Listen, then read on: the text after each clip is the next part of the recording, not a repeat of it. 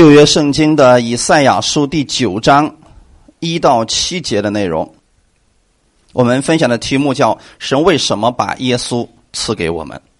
以赛亚书第九章一到七节，我们一起来读一下。但那受过痛苦的，必不再见幽暗。从前，神使希伯伦地和拿弗他利地被藐视，幕后却是这沿海的路，约旦河外。外邦人的加利利地得着荣耀，在黑暗中行走的百姓看见了大光；住在死荫之地的人有光照耀他们。你使这国民繁多，加增他们的喜乐。他们在你面前欢喜，好像收割的欢喜，像人分卤物那样的快乐，因为他们所负的重恶和肩头上的杖。并欺压他们人的棍，你都已经折断，好像在米店的日子一样。战士在杀乱之间所穿戴的盔甲，并那滚在血中的衣服，都必作为可烧的，当作火柴。因有一婴孩为我们而生，有一子赐给我们，政权必担在他的肩头上。他名称为奇妙测试。全能的神，永在的父，和平的君，他的政权与平安必加增无穷。他必在大卫的宝座上治理他的国，以公平公义使国坚定稳固，从今直到永远。万军之耶和华的热心必成就这事。阿门。好，我们一起先来做一个祷告。天父，我们感谢赞美你。谢谢你赐给我们这样一个美好的时间，让我们一起能够聆听你的话语。借着今天这样的话语，让我们更多的来认识我们的主耶稣基督，认识你在十字架上给我们所成就的，也认识你是如何改变了我们的生命。我相信你也必能改变我们的生活。借着今天这样的话语，再次来更新我们的心思意念，让我们照着你的话语去行。感谢赞美主，一切荣耀都归给你。奉主耶稣的名祷告，阿门。好，我们今天分享的题目叫“神为什么把耶稣赐给我们”。在以赛亚书，刚才我们读的第九章，在第八章的最后的时候，提到了一个事儿。第八章最后说：“仰观上天，俯察下地，不料尽是艰难、黑暗和幽暗的痛苦。他们被被赶入乌黑的黑暗中。”弟兄姊妹，如果你读的这段经文，你想到的是什么？整个人类没有希望了，因为所有的人，你看上天看下地都是艰难、黑暗和痛苦，而且人都被赶到乌黑的黑暗当中，指的是没有方向、没有出路，对吗？弟兄姊妹，如果这个世界上没有耶稣，我们没有信耶稣的话，我们的生命就是这个样子了。无论你怎么样去努力，你始终还在艰难、黑暗和痛苦当中，最后结局还是死亡。这是我们人类的一个写照。为什么？人会活在这幽暗的痛苦当中呢？因为亚当的犯罪把我们整个人带入到罪恶当中的时候，我们没有办法靠自己脱离这些罪恶，我们也没有办法靠自己脱离黑暗。所以今天你不是努力的成为光明，是神赐给你的；你也不是努力的靠自己去脱离黑暗，是神赐给你的力量。他已经把你救出来了。有很多事是耶稣已经做成的。阿门。我们要做的事情是什么呢？相信他已经做成了，然后让这份力量在我们里边发出来。感谢赞美主。刚才我们提到说，为什么人活在幽暗痛苦当中？但是我们今天告诉他，耶稣是答案的时候，不是所有的人都能够接受的。这个原因又是什么呢？因为人里边的自高之事，不认识真神。这个自高之事从什么时候开始呢？当人类吃了那颗分别善恶树上的果子之后。至高之事就已经进入人的里边了，所以人每一个人都有自己判断的标准，都认为自己是正确的。结果这种至高之事，他在判断神的时候也是这样的。对于神的事情呢，他没法了解，他也不愿意了解，他认为自己是对的。而神给我们的方法是什么样子的？恰恰是超乎人的想象的，是人没有办法想象的一个事情。我们认为说，人要想活。必须有活人来救这个人，对吗？如果我们死了，那就再也没有机会了。可是耶稣来救我们的时候，用的是什么方法？就是用死让我们活。那么这种事情在世界上有没有呢？我们怎么能够透过我们的死让另外一个人活，而我们自己又不受损失呢？做不到。但是耶稣可以做到。当耶稣把这个事情做成的时候，并不是所有的人都能够接受这个事情的。原因是什么呢？里边有一种骄傲，里边有一种自高之势，不认识真神。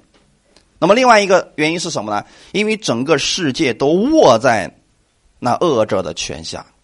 以至于说，我们活在这幽暗和痛苦当中。很多人，弟兄姊妹，今天有很多人并不知道人生的方向在哪里，也不知道自己活着的价值到底是什么。他更不知道耶稣是干什么的。他只知道说，哦，耶稣是教人行善的。那么，弟兄姊妹，耶稣真的只有这一点点能力吗？不是的。所以，我们要明白为什么神要把耶稣赐给我们。你不单会知道你人生的方向在哪里，你也会知道你的价值到底是什么，你也会知道耶稣到底给你带来了什么。阿门。神把耶稣赐给我们的目的，就是让我们看到神所造的人本该有的样式以及能力。如果你不知道怎么样过才算是一个有意义的人生，你看耶稣就可以了。如果你不知道怎么样才能拥有神那样的能力，才能活出一个丰盛的生活，你看耶稣就可以了。耶稣在世上的时候有没有活出这种丰盛来呢？活出来了。那你会发现他在这个世界上有没有缺乏呢？没有缺乏。他他受不受限制呢？也不受限制。无论遇到任何环境困难的时候，他没有说完了，死定了。他没有这样。所以这个世界上可能有很多人很有钱，很有权。他什么都有，可是他还会遇到问题解决不了，还会灰心、失落、沮丧，对吗？但这些事情在耶稣身上没有。耶稣遇到那么多的事情，有没有自己灰心过？你会发现他很忙，甚至说要处理很多的事情，但是他从来没有灰心过。阿门。所以你看到耶稣，你就看到神造的人一开始就是要活成这个样子的。那我们在这个世界上，很多人活的跟耶稣差的太远了。甚至有人说：“我觉得我活得很好了。”实际上还是差得很远。你看到神所造的人，我们现在活成这个样子，本身不是神让我们活成这个样子的。我们应该有一种更好的生活方式。阿门。我们为什么活不出耶稣那样的样子呢？很多人说，其实很简单，我们没有耶稣那样的生命。但是你在你们有没有？你们里面有没有耶稣的生命？所以你们可以。靠着耶稣活出他那样的生命来。我们看到耶稣在世界上的时候，他的样式，他在这个世界上所活出来的、所带出来的那种和平、权柄、能力、荣耀，正是这个世人目前为止都在追求的，而且是已经是最好的了。哈利路亚！你说荣耀，在这个世界上，我们所能找到的荣耀，能跟耶稣的那个荣耀相比较吗？是不是差得很远？你说我们这个权柄，谁的权柄更大？是不是耶稣的权柄更大？你就算这个世界上你是是的，你是已经是呃某个国家或者全球最高的有权利的人，可是跟耶稣比起来呢？耶稣的权柄是不是更大？那我们再说能力，论能力来讲，我们说我们现在我们可以有很先进的武器，我们可以呃自己练武功，可能伤害一些人。你知道耶稣的能力大到什么程度吗？圣经上告诉我们的是，耶稣用口里的话就可以杀死人，对不对？那么这种能力在世界上能找得着吗？所以你会发现，耶稣的权柄、能力、荣耀，还有和平，其实恰恰是我们最一直所有的世人都在追求的事情。耶稣今天把这个给你了，在你相信他的那一刻，他就给你了。所以，当我们的天父把耶稣赐给我们，我们接受了主耶稣为我们救主的时候。这些能力就在我们的里边，而且他还把圣灵给我们，让圣灵来帮助我们、引导我们、更新我们，让我们可以活出像耶稣那样精彩的人生。阿门。同时也给我们一个使命，让我们带世人，并且把世界带入到和平和睦当中，活出耶稣那样丰盛的生活来。哈利路亚！他的名字叫什么？以马内利。以马内利的意思是什么？神与我们同在。所以，当你接受耶稣的那一刻，是不是耶稣与你同在了？是不是神与你同在了？这是世界上最好的祝福了，他永远不会离开你。我们说我们在世界上的父母很好，有一天是不是会离开我们？我们说朋友会很好，是不是有一天会变心？但是耶稣不会，耶稣永远不会。阿门。他是以马内利，他是和平的君。和平的君是什么意思？总是给别人带去的是和平。阿门。而且呢，是我们每一个人都要去依靠的那一位。哈利路亚。我们看一下今天的这个本文当中，拿弗他利地，看啊。从前，神使希伯伦地和拿弗他利地被藐视，幕后却是这沿海的路，约旦河外外邦人的加利利地。得着荣耀。好，弟兄姊妹，你们看到一个什么事情？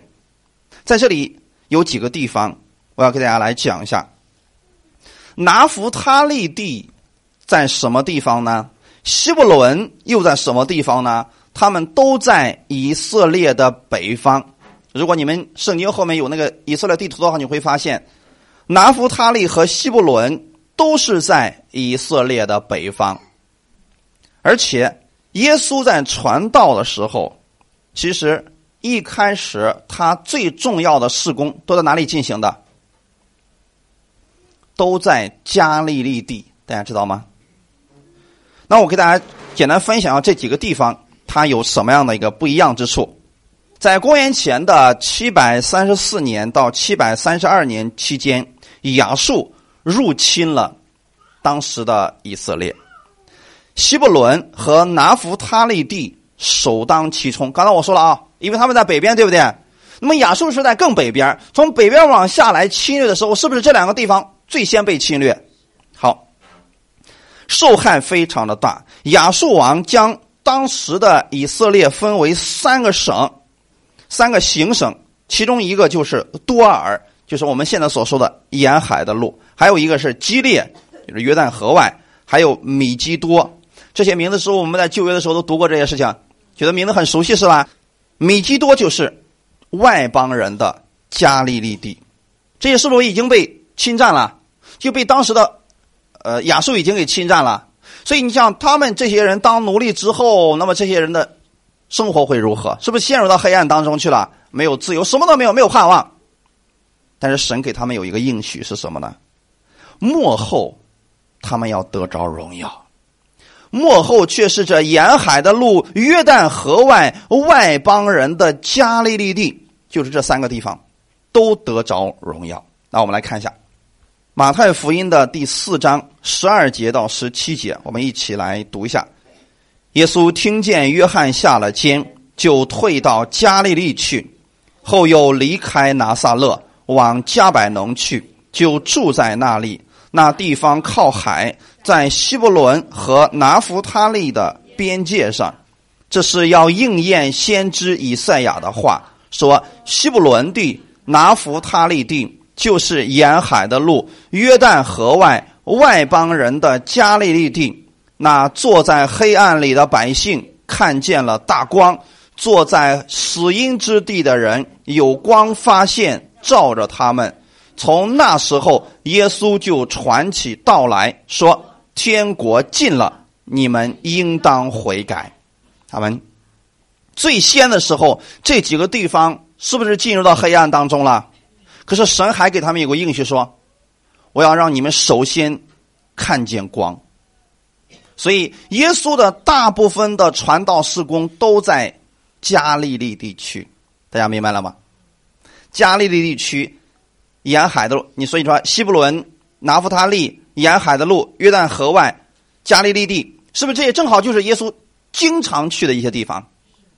所以弟兄姊妹，我为什么要给大家讲这些呢？如果你说我现在的人生已经进入到黑暗当中了，我过去已经在黑暗当中待了很多年了，我要告诉你，当耶稣进入你现在的这个环境当中的时候，越黑越能显出这个光来。你们看到现在这个光是不是已经出来了？但是在白天的时候，它能显出它的亮度吗？那么，如果到了夜晚的时候，是不是这两个光就显出它的亮度了？所以弟兄姊妹，你越在黑暗当中的时候，越不要担心，因为神的光一旦照耀到你的里边，你会变得无比的光明。哈利路亚！所以他们要得着荣耀。那些在黑暗当中行走的百姓要看见这个大光啊！要看见这个大光。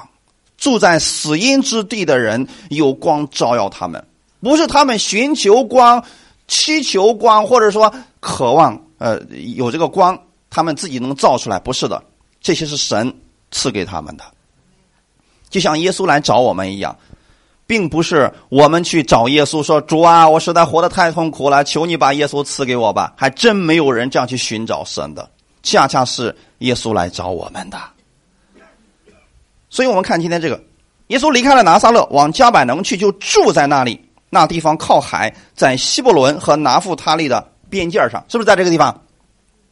这是耶稣传道的中心。所以今天我还有另外一个意思要告诉大家：如果你所做的事情，是符合神的路线的，这个事情一定会做成。无论是你经商也好，或者你管理国家也好，如果你是走在神的福音的这个路上，一定会做成。比如说，我给大家讲一个事情：以色列百姓将近两千年的时间，是不是没有国家？但是两千年之后，也就是世界大战之后。然后呢？有一天，犹太人突然醒悟了，不，我们要成立国家，我们一定要有一个国家才可以。所以当时有个犹太人发明了这个无烟的炸药，然后他献给了英国人。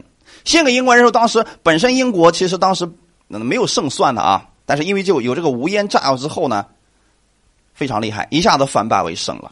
那么当时这个犹太人就给英国当时的执政者说了：“我可以把这个无偿的提供给你们。”但我有一个条件，你让我们能够回家，有一个属于我们自己的地方。弟兄姊妹知道这个想法是不是符合神的旨意的？我们以为是这个人想出来的，实际上神早给他们有应许了。因为之前你们背逆了神，所以将来有一天你们被抛在世界当中，来来回回，就像人扔东西一样，把你今天扔到这儿，明天扔到那个地方。但有一天我一定要把你们重新招聚回来，这是不是神的应许？所以，当他们有这个心的时候，神就开始做工了。弟兄姊妹，其实也是这样的。今天，无论你是信耶稣的哈也好，或者不信耶稣，如果你能够明白神的这些原则去做事情，也一定会成功。如果不信了呢，他会得到世界上的这个祝福啊、地位啊、名利，对吗？如果我们信的人呢，你会得到双倍的祝福，在这个世界上你会得到神呃从神而来的祝福，同时在天上神也会给你祝福的。无论你是在哪个行业，其实都是一样的，就看你能不能明白这个事情。所以耶稣做事情也不是他想去哪里传福音他就去哪里，不是的。他来传福音的这个路线是不是也是神给他的？他是不是在读圣经？也就是我们说的旧约圣经。所以他会看到说，在以赛亚书第九章里边提到说，那些受痛苦的人必不再看见幽暗。那么现在当耶稣来到以色列地区的时候。难道受痛苦的就西伯伦、拿弗他利还有加利利吗？到处都是一片黑暗当中。但是耶稣要做的事情是什么呢？他首先要应验圣经上旧约所说的那些话语，所以他先去的是哪里？他就在希伯伦、拿弗他利地边界上就住下来了。其实从另外一个角度来讲，这也恰恰。是他福音能够兴旺，能够最后能够啊成功的一个重要原因。从人的角度来看，你知道为什么他不去耶路撒冷传讲吗？我现在从人的角度跟你讲这个事情，你就会明白，圣经上有很多给我们的智慧，不仅仅是光我们讲到在天上飘着那块属灵的祝福，在地上也是一样。你们是不是也希望你们做事情是有果效的？你们因为你们在地上生活，你们不是光在天上活着呀。那么你要按照神的这个方式来。我现在从人的角度给你们分析一下：如果耶稣一开始就在耶路撒冷传福音的话，这个时空很难开展。知道为什么吗？那个地方的人有太多的固有的思想了，有太多的律法的思想。耶稣在那儿，就算他是神，他在那儿进行的时候也会拦阻是最大的。那么现在他去了哪个地方？他去了加利利地区，你知道加利利是是一个外邦人和犹太人都存在的一个地区吗。而那些觉得自己很圣洁的法利赛人啊，这些文士啊，去不去这些地方？他们觉得这些人外国人跟狗一样，你让我跟他们天天在一块待着不行。我要在一个圣洁的地方，我要在一个圣洁的城市耶路撒冷。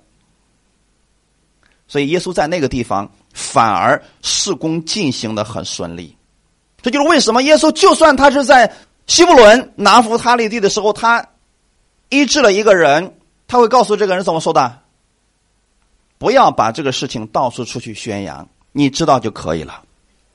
这是智慧，弟兄姊妹。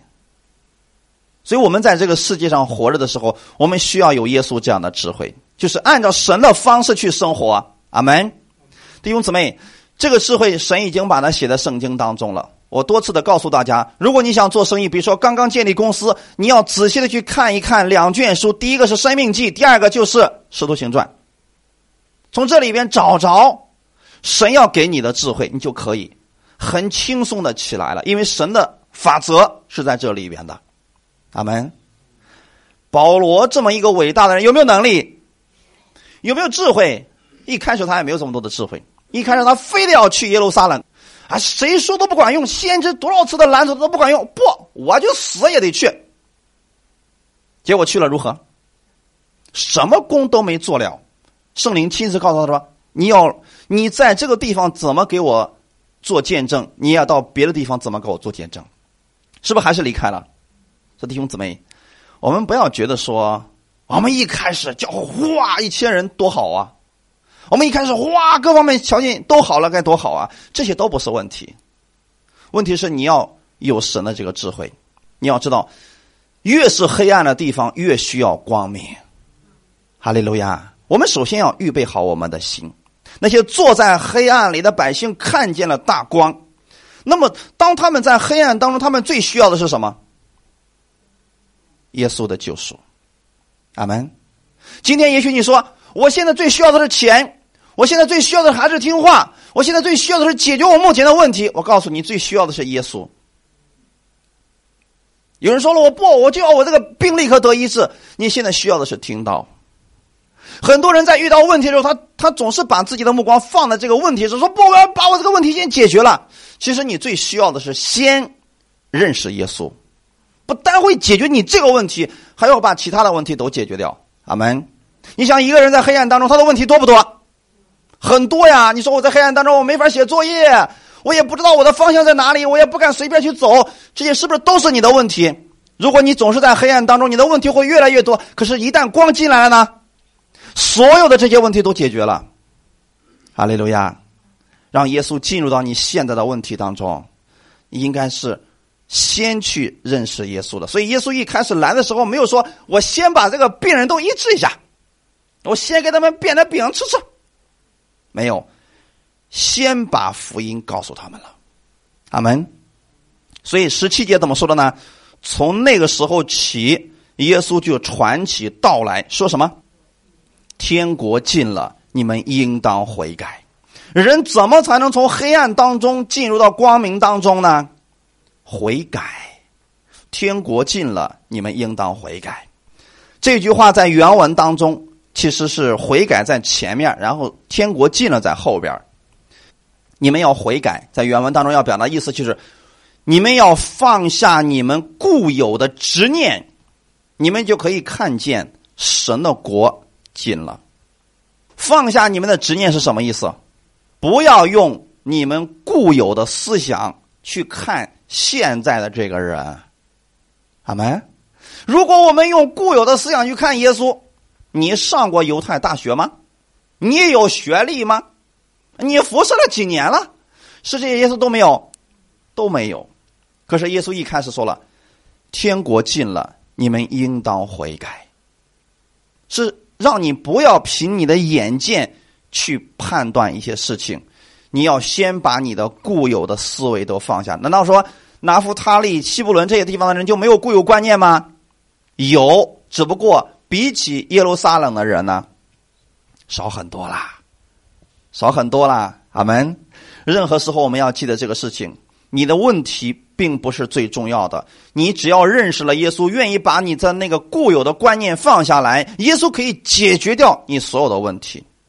所以，耶稣以加百农为传道中心，加百农本人本身靠着海，在埃及往大马士革的路边所以那个叫沿海的路。福音的光就照着整个加利利和约旦河的两岸。后来，福音才到了耶路撒冷、犹太全地，直到地极。所以一开始是在这些地方，弟兄姊妹。我现在要告诉你们的是，不要说你现在的问题有多严重，让耶稣在你的里边，你先放下你的固有观念，你就可以看见，耶稣就是你所有问题的答案。那么，耶稣的降临到底给他们带来了什么呢？第二节就告诉我们说，在黑暗中行走的百姓看见了什么？大光。那住在死荫之地的人有光照耀着他们。首先，我要告诉大家是，耶稣基督的降生就是要给我们带来光明。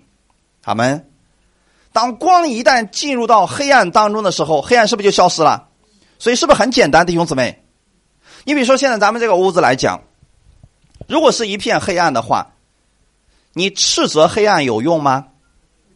那么你呼求光明有用吗？有没有用？要是你谁要觉得有用，你们可以试一下啊。今天晚上到你家了后，千万别开灯，先呼求，先祷告，先计时，能不能解决你的问题？怎么办？很简单，对不对，弟兄姊妹？那开灯的前提是什么？有电有灯，线都接好了，你才有果效，是不是？我问你们一个事情：耶稣有没有把这一切都做成了？做成了，是不是？那你要做的事情是什么？接通它就可以了。哈利路亚！所以你要首先相信耶稣就是那个光，并且耶稣愿意，他跟我的里边已经都接通了。我透过什么把这个光让它照进来呢？相信、宣告，这就可以了。就等于说，你回到家的第一件事干什么？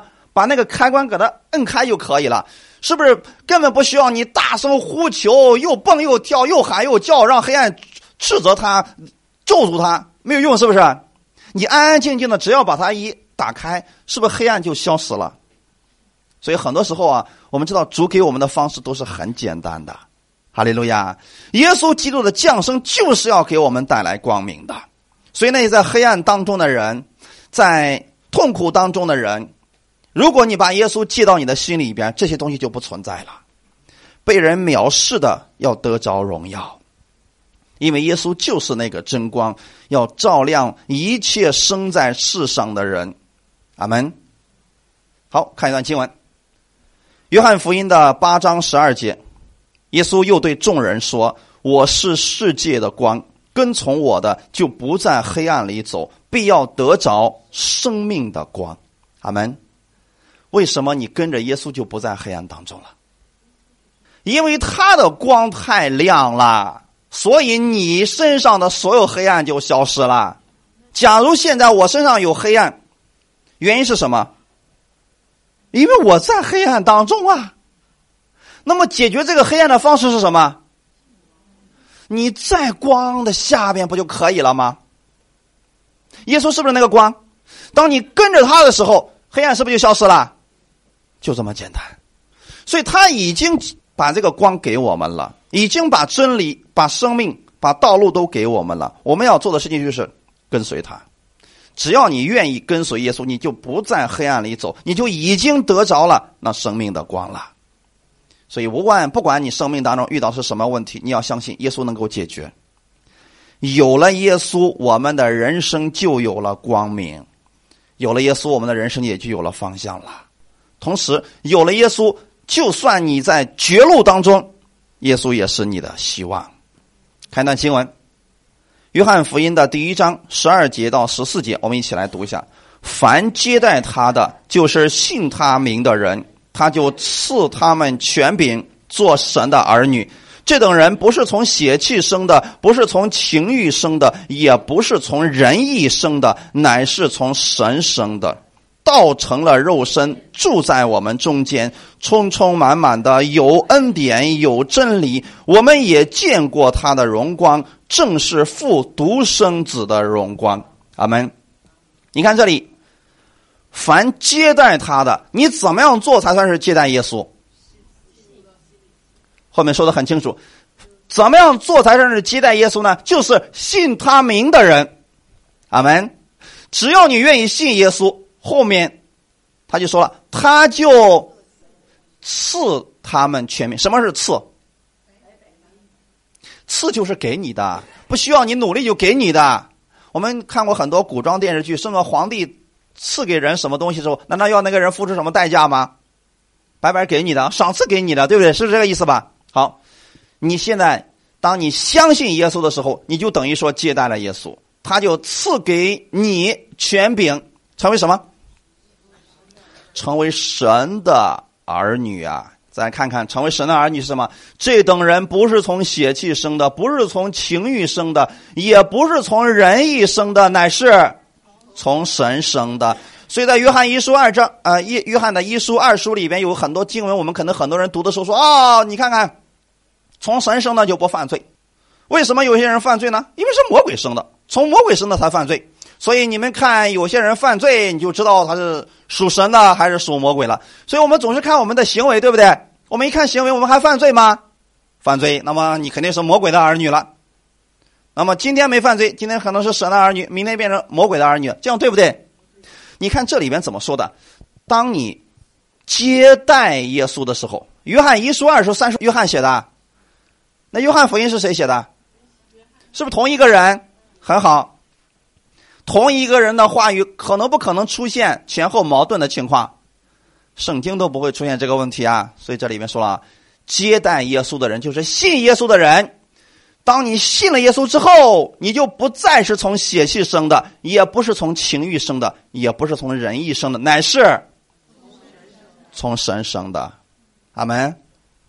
道成了肉身，住在我们中间，充充满满的有恩典有真理。我们也见过他的荣光，正是父独生子荣。为什么后面紧接着给我们这段话语呢？是要告诉你，你为什么不是从血气生的？为什么不是从情欲生的？为什么不是从人意生的？为什么你是从神生的呢？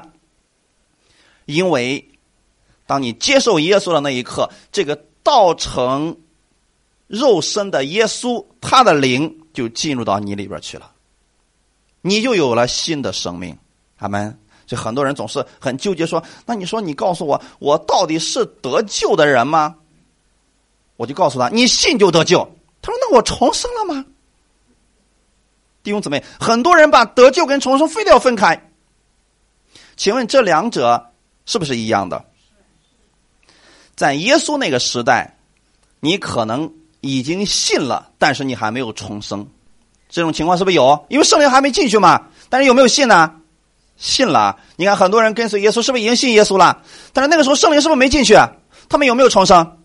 没有。什么时候他们重生的？圣灵进入里边以后，住在里边了，是不是他的生命就不一样了？就变成新的生命了？那么我们今天是不是不存在这个事情了？所以当你信耶稣的那一刻，是不是圣灵就住在你里边了？这两件事情同时就发生了。在耶稣那个时代，会有一些。一个前一个后，大家明白了吗？但现在呢，不存在这个问题了。现在你要知道，当你信耶稣那一刻，你就是神的儿女了，你就是从神生的了，不需要再生第二次了，弟兄姊妹。呃，有一些派别里面就说了，哎，你不会说方言，你就没有重生。这种说法，我们暂时保留意见。阿门。道成了肉身，住在我们中间，充充满满的有恩典。那么，耶稣是什么？耶稣就是那个道。道是什么？其实很简单嘛，道就是话语嘛。现在有一些新译本就直接告诉你，话语成为了肉身。你能不能明白一段话语能成为肉身？是不是理解不了？那我告诉你，一开始创世纪一开始的时候，神的话语能不能创造这个世界？那话语成为肉身对神来说很难吗？对你来说，话语成为植物，成为这个土难不难？太难了，我们根本做不到啊！可是对神来说呢，简单不简单？神就说要有光，这个光就出来了。神说好，地上要长出各式各样的树，是不是？神说完之后，这个事就成了。这就是话语变成了事实。那么让话语成为肉身容易不容易啊？对神来说简单的不得了。现在就是我们天父口里的话语成为了肉身，住在我们中间。那指的是谁？耶稣。阿门。神赐下耶稣，目的是为了什么？让你亲眼看见神。你看到耶稣，你就看见了神。哈利路亚！你看到耶稣怎么样对待我们，你就知道天父是怎么对待你的了。你看到耶稣是光，天父是不是也是光？所以他耶稣能够驱散你的黑暗，我们的天父也是可以的。那么今天我们再来想这个问题：耶稣现在是不是回去了？神的话语还在不在？在。所以这个话语，你若相信，也有这个能力。阿门。你只要把神的话语持守在心里边，你的问题照样可以解决，因为圣灵还住在你的里边呢。哈利路亚！我们也见过他的荣光，正是复独生子的荣光。弟兄姊妹，就是这个意思。不要觉得耶稣只是一个单纯的人啊，一个好人，这样的话就太的看小看耶稣了。他是救主，他也是光。阿门。以赛亚说的第九章三到五节。你使这国民繁多，加增他们的喜乐，他们在你面前欢喜，好像收割的欢喜，像人分卤物那样的快乐，因为他们所负的重恶和肩头上的杖，并欺压他们人的棍，你都已经折断，好像在迷店的日子一样。三到五节这里边就告诉我们一个事情呢。耶稣基督是我们的喜乐。神能够让耶稣降生的另外一个目的，就是神要把喜乐赐给你。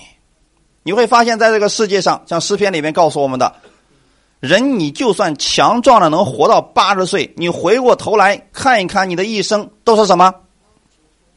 劳苦愁烦而已呀，这是不是事实？但是今天你的生命当中，如果有了耶稣的话，你是充满喜乐的，你是充满喜乐的弟兄姊妹。这份喜乐绝对不是世人能给你的喜乐，这份喜乐像什么呢？就好像收割的人所拥有的那种喜乐一样。他的意思是什么呢？你看，收割的人为什么拥有喜乐？因为他曾经种下去了，他有一种期盼的心理，对吗？一直期盼这个有个好收成，等真正到收割的时候，他发现自己原来种下去的种子现在变成了啊非常丰盛的收成的时候，那种喜乐是你永远无法体会到。你没有种过，你就不会有这种喜乐的。就算你说哦，好的苹果呀，你有那种喜乐吗？没有，除非那是你的，你亲自种下去，又施肥又浇灌的。然后期待它的成长，期待它的结果，那份喜乐是我们一定要经过这个过程的。我现在要告诉大家的是，就算你说我现在在黑暗当中，在困苦当中，在痛苦当中，我没有盼望，但是你如果明白了耶稣就是你的喜乐，你经过这一段的时候，你就像那个收割的人看到丰收的时候那种喜乐是一样的。阿门。还有像什么呢？像人分卤物那样的快乐，人分卤物的时候什么意思？征战得胜了才能分卤物，对不对？你不是被别人都抢走了，那你是那个被掳的人，是你征战得胜了。可是你会发现，这一切都是谁在做的？第三节怎么说的？你使这国民繁多，加增他们的喜乐。喜乐从哪里来的？神赐给我们的，阿门。所以弟兄姊妹，不要自己努力的去希望自己多有喜乐，这个没有用。你要让你的生命当中更多的看到耶稣在你身上做了什么，你就有喜乐了。哈利路亚！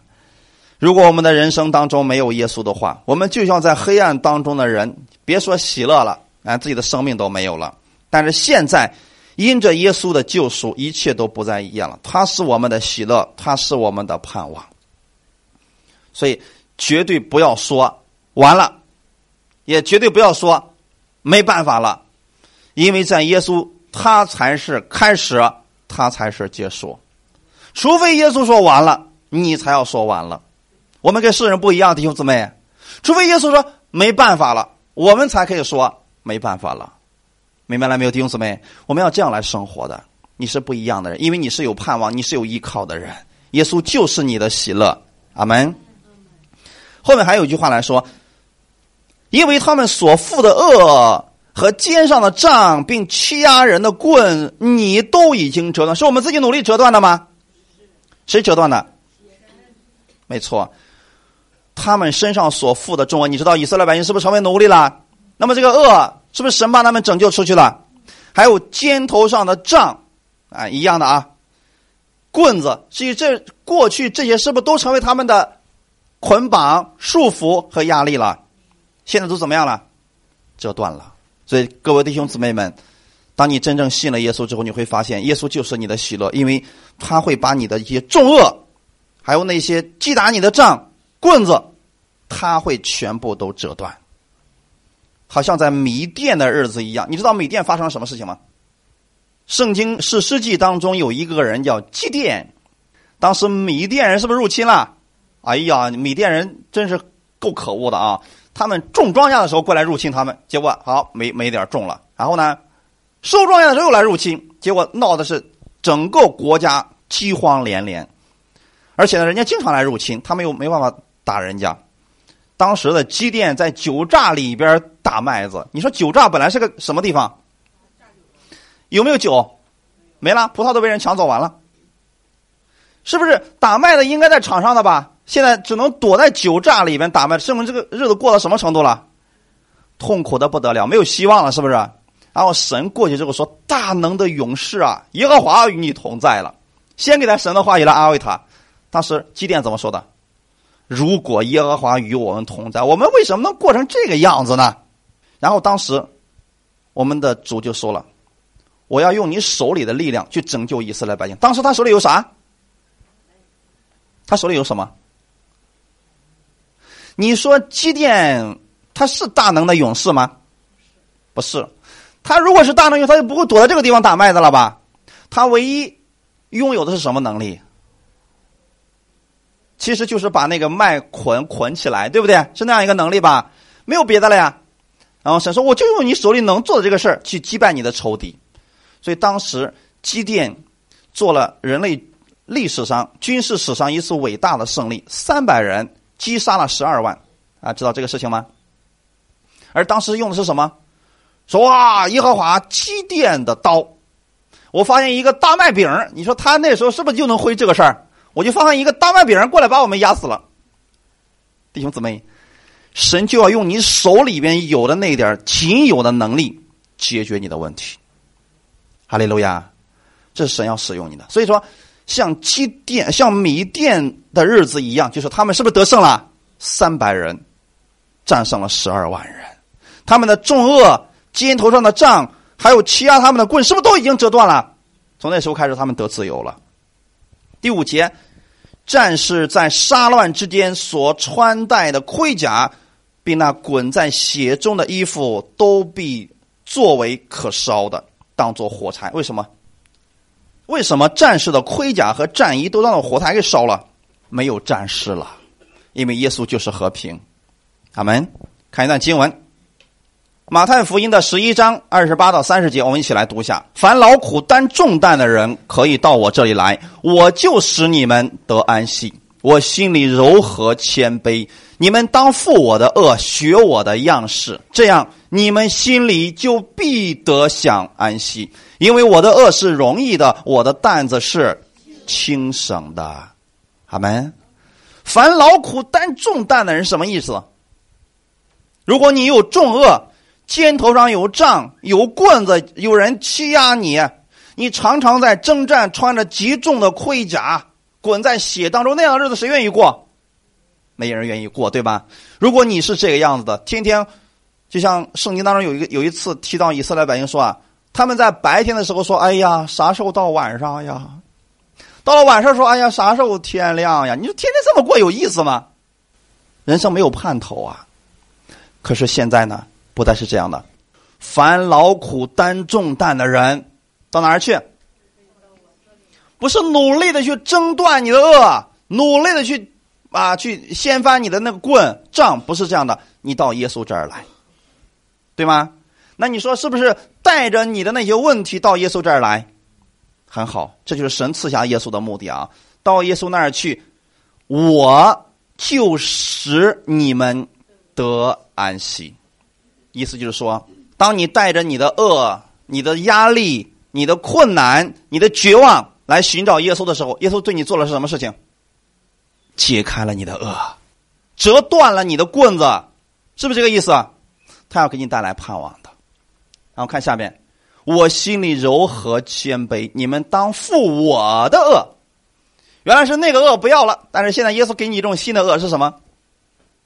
安息，是安息，弟兄姊妹，因为我的恶是容易的，我的担子是轻省的。如果你信了耶稣之后啊，弟兄姊妹，请记得，不管你说你听过多少人的讲道，你信了多少年，如果你所信的耶稣越信。让你觉得生活越艰难，越信让你越压力越大，证明什么问题？方向一定是错啦，是不是这个事情？越信让你捆绑越多，证明啊你的方向错了。这时候怎么办？重新来到耶稣面前，请记得各位弟兄姊妹们，任何时候你到耶稣面前听他的讲道，应该是越来越有安息，应该是越来越容易，让你觉得说哇，这个主是我的盼望。他是我的喜乐，他是我的力量。我听完道之后，我心里面不再那么纠结，我不再那么恐惧和忧虑了，这才是正确的。所以你们要有最基本的这个判断，阿门。如不管那个人他有多么有名，如果他讲了道之后让你觉得自己越来越污秽、越来越渺小、越来越没有用，一定是他把耶稣给讲错了。现在大家能有分辨力了吗？到耶稣那里去，他使你。得享安息，他要解开你的恶，他要折断你的棍子，他要把你过去那种担惊受怕的日子让他一去不返了。阿门，感谢赞美主。所以耶稣到了加利利，到了西布伦，到了拿弗他利地，是不是先给人讲道，然后做了什么事情？医治，是不是让很多人得释放、得自由，被魔鬼压制的？啊，瘸腿的、瞎眼的，是不是都得医治了？那么这些人是不是特别乐意跟随耶稣？这是一个正确的路，弟兄姊妹们。刚才提到盔甲和战衣，就是过去他们一直都在征战啊，一直都在征战啊。现在在哪里？安息当中。所以各位弟兄姊妹，如果你信了耶稣，仍然还在征战当中，调整一下你的方向吧。你要知道，一神把耶稣赐下来的目的，就是要让你得安息的。感谢赞美主。第六节，为什么这些事情都不再存在了呢？第六节告诉我们原因了，因为有一婴孩为我们而生，有一子赐给我们。这个婴孩有个特点他是神赐给我们的，而且他的身份是什么？儿子。有一子赐给我们，很明显的，神特意做了一个强调。这两个词绝对不是同义词，它是标明两个不同的事实。有一个婴孩为我而生，证明的是神跟你的关系，耶稣跟你的关系是为谁而生的？为你而生的，阿门。说明的是今天他跟你的关系不一样。那么第二个说有一子赐给我们，证明的是你的位置、你的身份。大家明白了吗？一个是你跟神的关系。是神白白赐给你的。另外一个是有一子，耶稣是什么身份？是不是儿子？那么你现在是什么身份？也是儿子的身份。如果神把一个仆人赐给你，那么你是什么？你也就是仆人了。大家明白了吗？所以两个方面，第一个告诉你跟他的关系，第二个是你的身份。好，看一段经文，《罗马书》第八章三到四节。律法既因肉体软弱有所不能行的，神就差遣自己的儿子，成为最深的形状，做了赎罪祭，在肉体中定了罪案，使律法的义成就在我们这不随从肉体、只随从圣灵的人身上。律法因肉体软，是我们自己每一个人的软弱，所以我们没有办法遵守律法。因为我们做不到遵守律法，所以神差遣了自己的儿子，替我们成全了律法，成为了我们的赎罪祭，并且在肉身中为我们的罪已经定了罪案。这些事情耶稣已经完成了。阿门。当这些都被完成以后，第四节的事情就成就在你身上，是律法的义成就在我们这不随从肉体，只随从圣灵的人上。原文当中的意思是，不在肉体当中，而在圣灵当中的人身上。阿门。当你接受耶稣的那一刻，你就在圣灵当中，圣灵也在你的里边了。有一子。赐给我们，又立刻指出了我们拥有的地位，不再是仆人，而是儿子。快速来读一下《加拉太书》第四章三到六节：我们为孩童的时候，受管于世俗小学之下，也是如此；及至时候满足，神就差遣他的儿子为女子所生，且生在律法以下。要把律法以下的人赎出来，叫我们得着儿子的名分。你们既为儿子，神就差遣他儿子的灵进入你们的心，呼叫阿巴父。阿门。现在知道这两句话的重要意义了吗？有一婴孩赐给我们，有一子赐给我们，指的是两个方面。你现在是什么儿子？哈利路亚。时候满足的时候。神差遣了他的儿子为女子说：“是不是玛利亚生在律法以下？所以因为耶稣活在律法之下，他要首先得遵守了律法，才能把我们带出律法。大家明白了吗？要把律法以下的人怎么样？所以耶稣来到这个世界上的，有一个目的，就是要把在律法之下的人赎出来。过去我们他不信耶稣，是不是都在律法之下？都在摩西的律法之下活着？”我们遵守不了，我们就要死。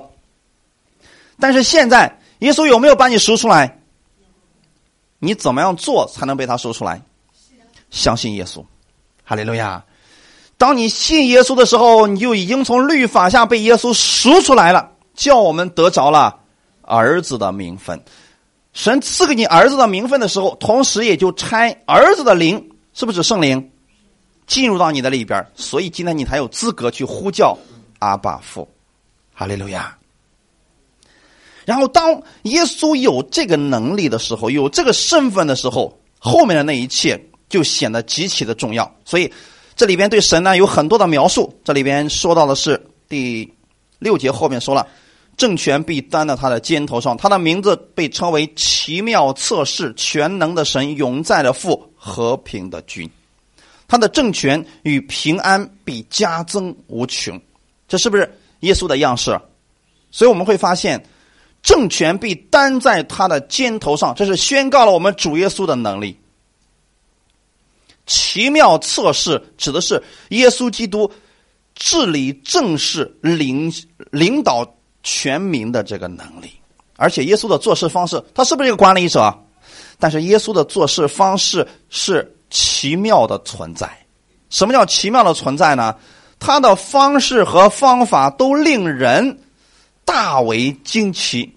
我们总是以为说了要多强调律法，要多强调罪人才能够不犯罪。可是耶稣没有这样做，耶稣恰恰是多强调义，多强调天赋的爱，多强调天国，人反而胜过了罪，是不是方法不一样？哎，然后呢，在。世上的人，他们认为说，我们不能用这种方式，这种方式的话，只会让人更堕落。而耶稣恰恰是把恩典不断的给人，结果改变了许多人的生命。他在教导的时候，也不像那些文士和法利赛人，就是，呃，律法上怎么说，一条一条的规条的，在教会里边，千万不要大声说话呀！知道为什么吗？因为圣灵是鸽子，你一大声说话，圣灵就吓跑了。那么耶稣有没有把神的能力就小到这个程度？没有。弟兄姊妹，你会发现耶稣的教导是不是跟他们不一样？那么这种不一样是让很多人不理解，说你这么讲他有什么能力呀？可是你恰恰你会发现，这么讲的时候，能力却全部都彰显出来了。不但耶稣有能力，他的门徒也有这个能力了。哈利路亚！所以我们经常把耶稣用来形容的，这就是奇妙啊，他是一个奇妙的存在呀。弟兄姊妹，你们有没有发现，当你们以耶稣基督之名去做事情的时候，人们会觉得哦，好奇妙啊！阿门。全能的神在原文当中指的是神的战士。这位君王有超乎万人之上的指挥作战的能力和谋略，他是神在地上的代表。阿门。永在的父，他指的是他的时间，他的永远存在性，并且他厚爱以及看顾所有的人。和平的君是指他做事的方式是和平的存在。所以千万不要以为耶稣来是跟谁争权夺利的，不是。你们也要这样啊，弟兄姊妹，你们去服侍的时候，不要想着争权夺利，因为耶稣不做这些事情，你们也不要做这些事情。哈利路亚！耶稣来是要把平安、把和平赐给一切愿意悔改并接受他的人。当我们每个人心里有耶稣的这个世界，就真的就实现了和平了。阿门。后面他说的是，他的政权与平安必加增无穷，他必在大卫的宝座上治理他的国，以公平公义使国坚定。稳固，从今直到永远。我们觉得说，在这个世界上，一个国家可不可能出现一直到永远的国？这个世界上没有。但是神只说了：“万军之耶和华的热心必成就这事谁来做的？我们的神亲自做的。阿门。所以各位弟兄姊妹，你不要说我现在的问题可大了，我这个问题解决不了，我的苦难可多了。神能成就此事，这是你要相信的。阿门。那么，耶稣的国到现在为止是不是还存在？从耶稣上十字架到今天为止，两千年的时间了，是不是这个国依然还在？原因就在这儿了，因为是神来成就此事的。最后送给大家一段经文，《提撒楼尼迦前书》第五章二十三到二十四节，我们一起来读一下：愿赐平安的神亲自使你们全然成圣，又愿你们的灵与魂与身子得蒙保守。在我主耶稣基督降临的时候，完全无可指摘。那招你们的本是信实的，他必成就这事儿。阿门。如果让你自己做上面的事儿，你能做到吗？让你自己全然成圣，能做到吗？永远不可能。让你自己把你的灵魂体都保守住，不犯罪，你能做到吗？让他们完全无可指摘，你能做到不能？永远不可能。但是如果是神呢？他要成就此事，能不能做到？简单不简单？其实神要保守你这些事情的。愿你们可以把这个字儿去掉啊，因为原文希腊文当中没有“愿”这个词，就是赐平安的神亲自使你们全然成圣。哈利路亚！你记得一个事儿，不是你努力成圣，是神让你成为圣洁。让你跟世人不一样，让你的思想也跟世人不一样，你的生行为生活也跟世人不一样。世人一直在靠自己，而你要依靠我们的耶稣基督。天父赐下耶稣的另外一个目的，就是要让你知道，他借着耶稣来保守你，他借着圣灵来保守你，让你全然成圣，无可指摘。直到什么时候呢？耶稣基督再来的日子。哈利路亚。记住你们这个身份，记住耶稣的这个能力，你们就可以靠着他在生活当中活出耶稣那样的样式来了。阿门。好，我们一起来祷告。天父，我们感谢撒美你，谢谢你把耶稣赐给我们，让过去我在痛苦当中，在幽暗当中，我现在看到了光，因为耶稣就是我的光明，耶稣也是我的喜乐，是我的盼望，他也是我的安息。我知道，当我在耶稣基督里边，我每一天去仰望他的话语的时候，他能够帮助我，能够更新我，让我在这个世界上无论遇到什么事情，我不再惧怕，不再担心，也不再忧虑，因为你要帮助我，你要成就这事，你把那欺压我的杖、棍还有重恶都已经折断。我知道你是我的主，你是我的依靠，也是我的能力。所以在新的一周开始的时候，我不再惧怕。我知道你与我同在，你的名字叫以马内利，你必与我同在，你会带领我进入到丰盛之地，我会在你的得胜当中享受你的喜乐。感谢赞美主，一切荣耀都归给你。奉主耶稣的名祷告，阿门。